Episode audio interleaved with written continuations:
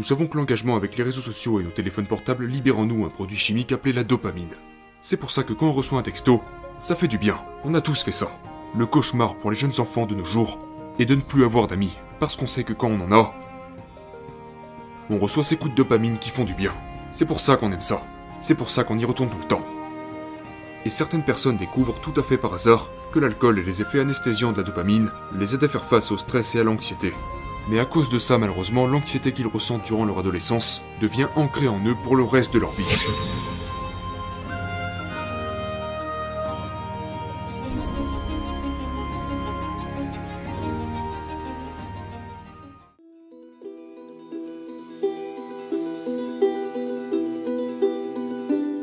La génération que nous appelons les milléniaux, beaucoup d'entre eux ont grandi et ont été soumis à des stratégies parentales ratées. Vous savez, par exemple, on leur a dit qu'ils étaient talentueux. On leur a constamment répété qu'ils auraient tout ce qu'ils désirent juste parce qu'ils le veulent. Certains d'entre eux ont été admis dans des classes d'excellence, pas parce qu'ils le méritaient, mais parce que les parents se sont plaints aux professeurs. Certains ont eu de bonnes notes, pas parce qu'ils le méritaient, mais parce que les professeurs ont été généreux. Certains enfants ont reçu des médailles de participation. Ils ont reçu des médailles pour être arrivés derniers. Et la science que nous connaissons est assez claire à ce sujet. C'est-à-dire que ça dévalorise la médaille et la récompense de ceux qui travaillent dur, et la personne qui arrive en dernier se sent en fait embarrassée parce qu'elle sait qu'elle ne l'a pas mérité. Et ça la fait se sentir encore plus mal. Donc tout ce groupe de personnes, ils obtiennent leur diplôme, puis ils se rendent dans le monde réel et ils vont chercher un emploi. Et en un instant, ils découvrent qu'ils ne sont pas aussi talentueux que ça, que leurs mères ne peuvent pas leur faire obtenir de promotion et qu'ils ne gagneront rien sans le mériter. Ils se rendent aussi compte qu'on ne peut pas tout avoir juste parce qu'on le désire. Et en un instant, toute l'image qu'ils avaient d'eux-mêmes est détruite, et on se retrouve avec toute une génération qui grandit avec une bien plus faible estime de soi que celle des générations précédentes. L'autre problème qui aggrave également la situation est le suivant. Nous grandissons dans un monde de Facebook et d'Instagram. Nous sommes doués pour mettre des filtres sur tout et n'importe quoi. Nous sommes doués pour montrer aux gens que notre vie est géniale même si nous sommes déprimés. Sur les réseaux, tout le monde a l'air d'être super heureux et d'avoir tout compris. Mais la réalité, c'est qu'il y a très peu de bonheur et encore moins de compréhension. Et lorsqu'on parle de ça aux anciens, ils ne comprennent même pas comment il est possible d'agir ainsi. Vous avez donc toute une génération qui grandit avec une plus faible estime de soi que celle des générations précédentes. Ce n'est pas de leur faute. Ce n'est pas de leur faute. En fait, ils n'ont pas une chance. Maintenant, ajoutons à cela la technologie. Nous savons que l'engagement avec les réseaux sociaux et nos téléphones portables libère en nous un produit chimique appelé la dopamine. C'est pour ça que quand on reçoit un texto, ça fait du bien. On a tous fait ça. On se sent un peu déprimé ou un peu seul, et donc on envoie 10 textos à 10 amis différents. Vous savez, parce que ça fait du bien quand on reçoit une réponse. C'est aussi pour ça qu'on compte les likes. C'est aussi pour ça qu'on réactualise 10 fois son profil Instagram pour voir si quelque chose a bougé. Le cauchemar pour les jeunes enfants de nos jours est de ne plus avoir d'amis, parce qu'on sait que quand on en a, on reçoit ces coups de dopamine qui font du bien. C'est pour ça qu'on aime ça. C'est pour ça qu'on y retourne tout le temps. Et la dopamine est exactement la même substance qui nous fait nous sentir bien quand nous fumons, quand nous buvons et quand nous jouons. C'est-à-dire une substance hautement addictive. Et c'est pour ça qu'il y a une limite d'âge pour fumer, pour les jeux d'argent et pour l'alcool. Par contre, nous n'avons aucune limite d'âge pour les réseaux sociaux et les smartphones. Ce qui équivaut à ouvrir le placard à alcool et de dire à nos adolescents, si ça ne va pas, eh bien, servez-vous. Mais en gros, c'est ce qui est en train de se passer. Une génération entière a accès à un produit chimique très addictif appelé dopamine, par le biais des réseaux sociaux et des smartphones. Et cela pendant qu'ils sont en pleine crise d'adolescence. Maintenant, pourquoi cela est un sérieux problème? Presque tous les alcooliques ont découvert l'alcool quand ils étaient adolescents. Quand nous sommes très jeunes, la seule approbation dont nous avons besoin est celle de nos parents. Et au fur et à mesure que nous traversons l'adolescence, nous faisons cette transition où nous avons seulement besoin de l'approbation de nos connaissances, ce qui est très frustrant pour nos parents. Cela nous permet de nous acculturer en dehors de notre famille et de trouver refuge dans une tribu plus large. C'est une période très stressante et anxieuse de notre vie, et c'est là que nous sommes censés apprendre à compter sur nos amis. Et certaines personnes découvrent tout à fait par hasard que l'alcool et les effets anesthésiants de la dopamine les aident à faire face au stress et à l'anxiété. Mais à cause de ça, malheureusement, l'anxiété qu'ils ressentent durant leur adolescence devient ancrée en eux pour le reste de leur vie. Et puis lorsqu'ils souffriront à nouveau d'un stress important, ils ne se tourneront pas vers une personne, ils se tourneront vers une bouteille.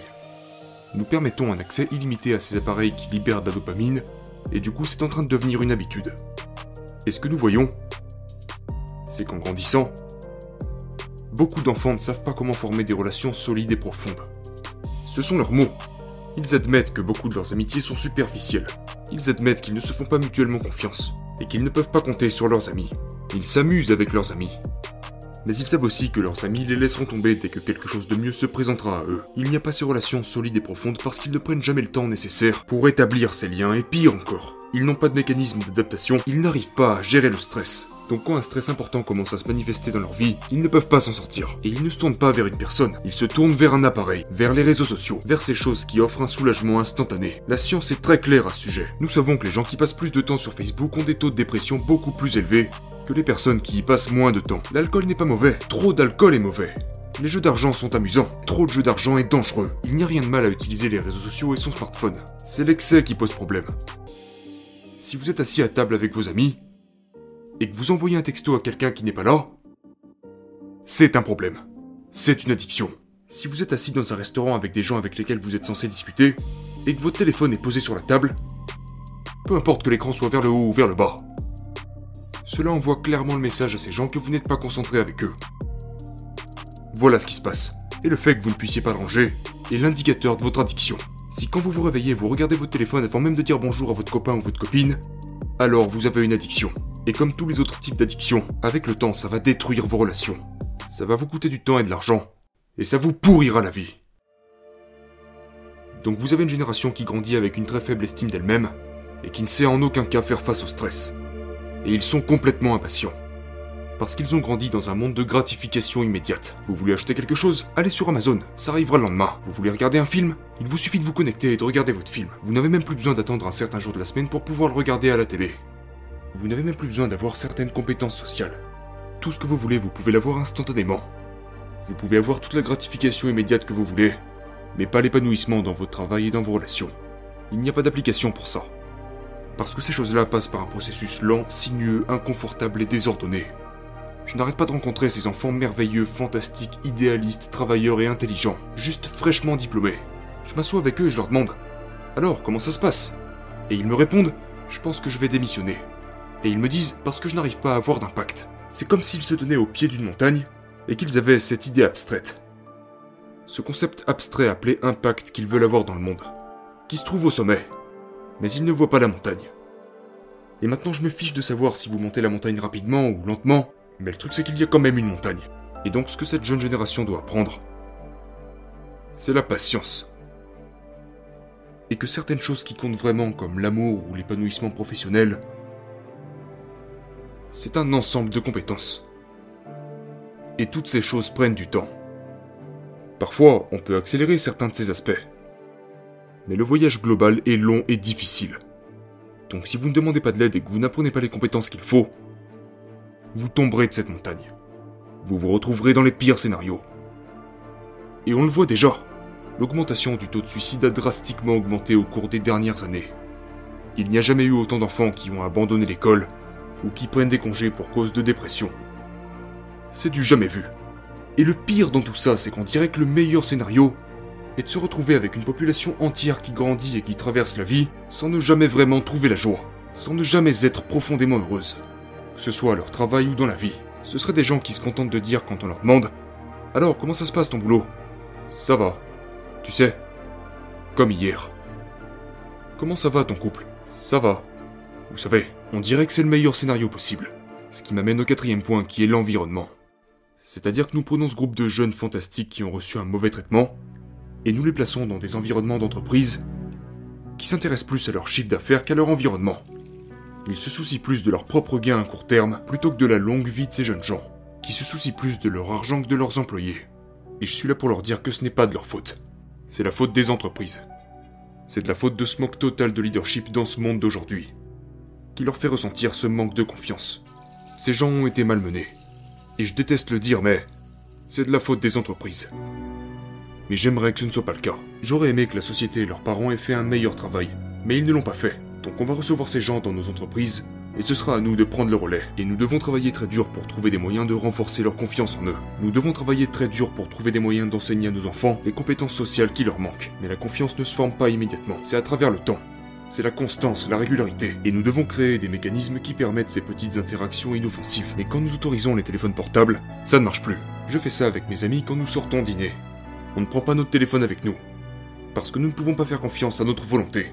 Nous ne sommes pas assez forts. Mais lorsque vous supprimez la tentation, cela devient beaucoup plus facile. Le problème c'est que si vous supprimez le téléphone des gens, ils commencent immédiatement à s'ennuyer. Parce qu'ils n'ont pas envie de regarder une porte pendant 1 minute 30 quand ils sont aux toilettes. Sauf que quand le téléphone n'est plus là, c'est à ce moment que des idées naissent en vous. Les gens comblent tous ces petits moments de silence avec leur téléphone. Et à aucun moment nous devrions recharger notre téléphone dans notre chambre à coucher. Faites-le charger dans le salon. Pour commencer, si vous vous réveillez la nuit, vous ne serez plus tenté de surfer sur votre téléphone. Parce que le téléphone n'est pas là, donc vous ne le ferez pas. Si votre téléphone est dans le salon, déjà vous pourrez dormir tranquille. D'accord, mais mon téléphone c'est aussi mon réveil. Écoute mon gars, un réveil ça coûte 8 euros. Je te l'achète si tu veux. Nous avons maintenant la responsabilité de combler ce manque et de venir en aide à cette incroyable et jeune génération à construire sa confiance, à apprendre la patience, à acquérir des compétences en communication et à trouver un meilleur équilibre entre la vie et la technologie parce qu'honnêtement, c'est la bonne chose à faire.